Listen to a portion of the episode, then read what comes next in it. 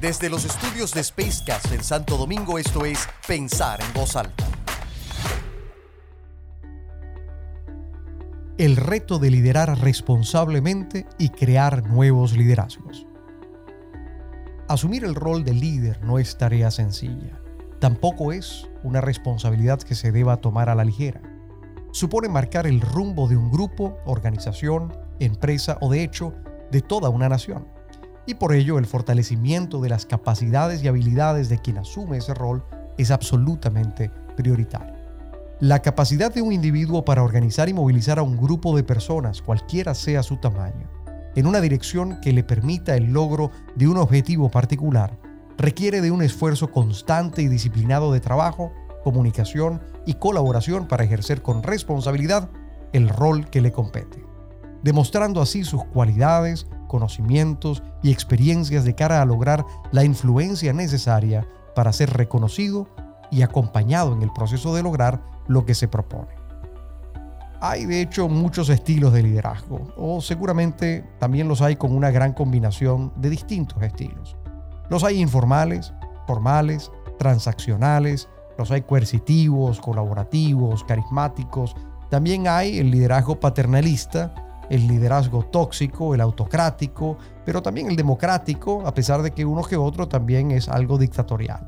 Pero así como esos hay múltiples estilos, o como les decía, una combinación de estos. Ahora, podemos reconocer figuras que han marcado pauta en la política, la sociedad o el mundo empresarial, con cualidades específicas o características propias que, acorde con sus convicciones, los han distinguido y les ha permitido dejar huella a su paso para liderar grandes procesos de transformación. Entre ellos, por ejemplo, Gandhi o Martin Luther King o Patch Adams, Abraham Lincoln o Nelson Mandela, en el mundo empresarial Steve Jobs o Jack Welch, por ejemplo. Todos estos han marcado de alguna forma a través de su liderazgo una huella muy importante en la sociedad o en las organizaciones en las que se han desempeñado. El mundo apunta a la necesidad de formar líderes responsables y colaborativos individuos con clara conciencia de las implicaciones de sus actos en relación con la influencia que ejercen y por supuesto con la comprensión de la imposibilidad de lograr resultados si trabajan aisladamente.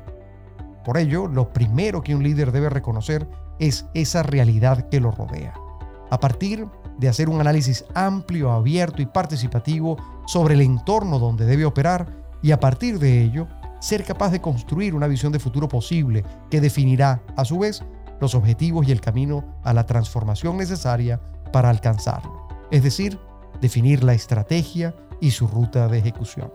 Para ser exitoso, el líder debe saber navegar a través de las aguas de lo empresarial, lo gubernamental y lo social, y lograr interactuar efectivamente con los actores que conviven en estos planos, para establecer así mecanismos de alianzas, colaboración, negociación y comunicación que viabilicen sus proyectos. Para lograr esto, una de las herramientas más importantes para mantener la influencia positiva y el proceso de intercambio será la comunicación efectiva, la cual depende de la visión, capacidad estratégica y habilidades de interacción entre ese líder y sus audiencias, esas que le permitirán organizar e inspirar a otros con el fin de movilizarlos en la dirección necesaria alineada al logro del objetivo formulado y aquel tan deseado. La comunicación efectiva para el liderazgo debe contemplar algunos puntos. Primero, comprender, escuchar y valorar a los seguidores. Segundo, desarrollar la capacidad de construir buenas historias. Tercero, ser memorable. Cuarto, ser inspiracional.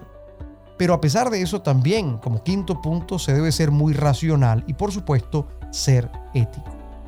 Un líder responsable siempre está consciente del destino al que lleva a sus seguidores, procurando alcanzar los beneficios que le permitan colocarlos en una mejor posición de la que los encontró.